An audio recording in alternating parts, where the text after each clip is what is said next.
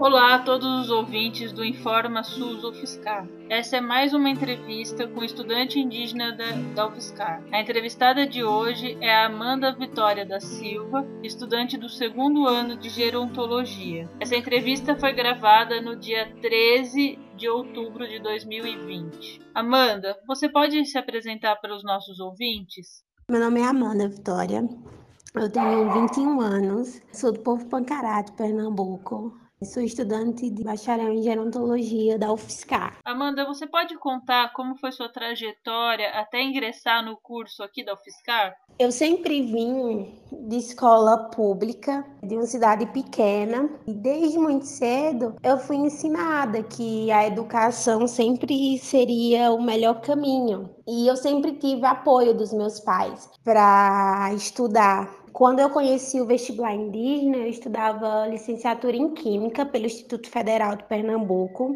E eu vi uma oportunidade de mudar de vida. Só que a minha realidade na época não condizia com o sonho que eu estava querendo viver. A vida em São Paulo é mais cara, eu não sabia quais seriam os desafios e eu viria para cá sozinha.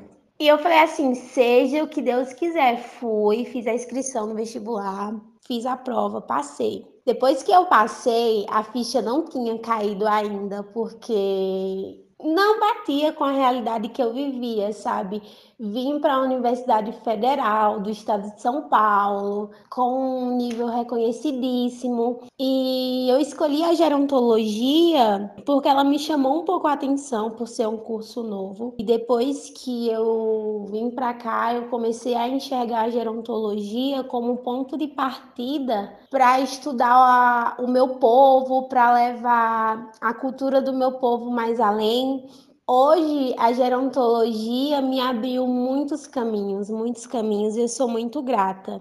Eu não tive preparação, nunca fiz cursinho pré-vestibular. Eu sempre estudei em casa sozinha e eu acredito que foi mais a força de vontade, sabe, que me fez estar aqui. E eu agarrei as oportunidades que foram me dadas. Amanda, e quando você chegou aqui em São Carlos, como é que foi sua adaptação? O que, que ajudou você a permanecer aqui no curso? Como foram as suas descobertas e vivência nesse período? Depois que eu passei no vestibular, veio a decisão de: será que eu vou? Eu acabei decidindo que eu viria sim para São Paulo e eu tive a ajuda de outros estudantes indígenas com informações de como chegar até São Carlos e todo esse processo. E quando eu cheguei aqui em São Carlos, graças a Deus, tem um coletivo CCI GG Pancararu me acolheu muito bem na casa dele, ele me deu total apoio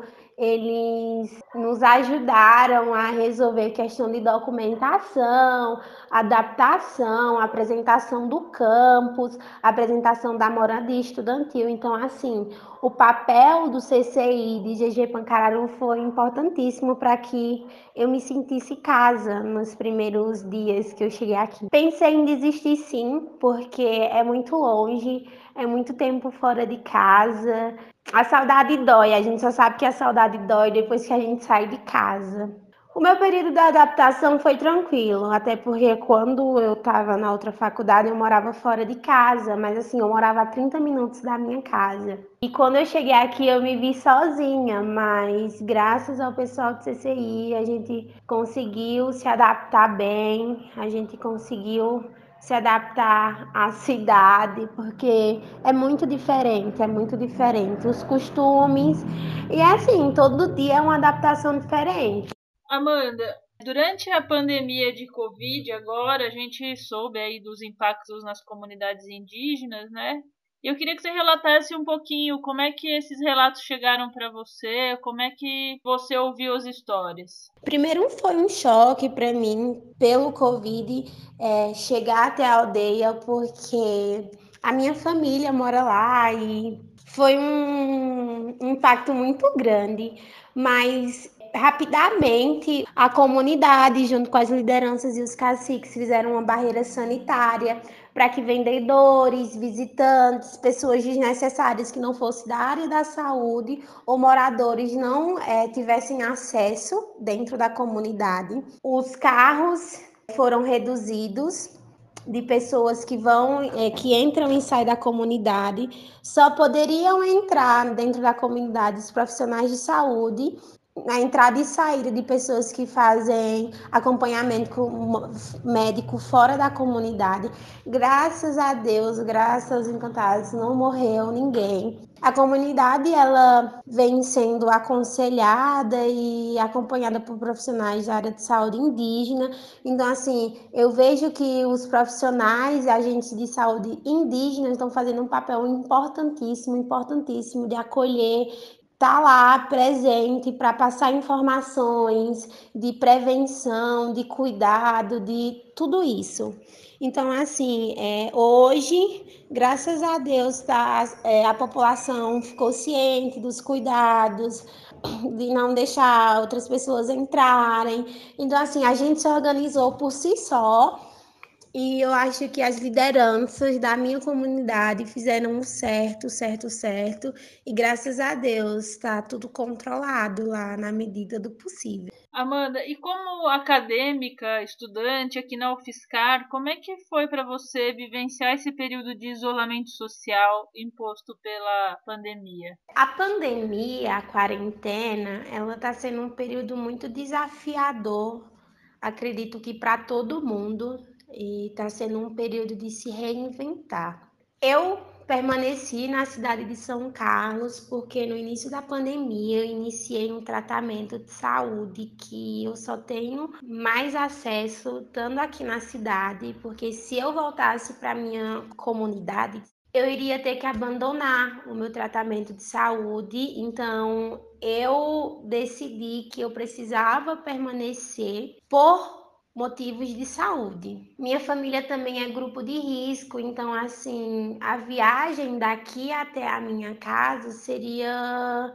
um local de risco para mim e para minha família. Então assim, juntou o útil com o agradável e eu permaneci. A quarentena, a pandemia, ela está sendo um período muito difícil, sabe? Eu acredito que para todo mundo, porque está sendo um período de se reinventar e não tá fácil todo todo esse isolamento social. Sim, permaneci com as minhas atividades acadêmicas ativas, é, o PET, participação em lives, em mini cursos voltados para estudantes indígenas. Permaneci com o meu EAD, com as minhas disciplinas do meu curso de gerontologia. Não parei a minha vida acadêmica. E ela está sendo um pouco mais complicada porque o isolamento social, ela, ele, na verdade, ele aflora muitas questões pessoais e a gente tem que estar atento para conciliar a vida pessoal com a vida acadêmica, com a vida familiar, mas tá dando tudo muito certo até agora, graças aos encantados. Amanda, muito obrigada por essa entrevista. Acho que você trouxe vários elementos importantes para refletir um pouquinho sobre essa experiência desse período de pandemia. Eu agradeço aos ouvintes do Informa SUS, continuem nos acompanhando e até logo.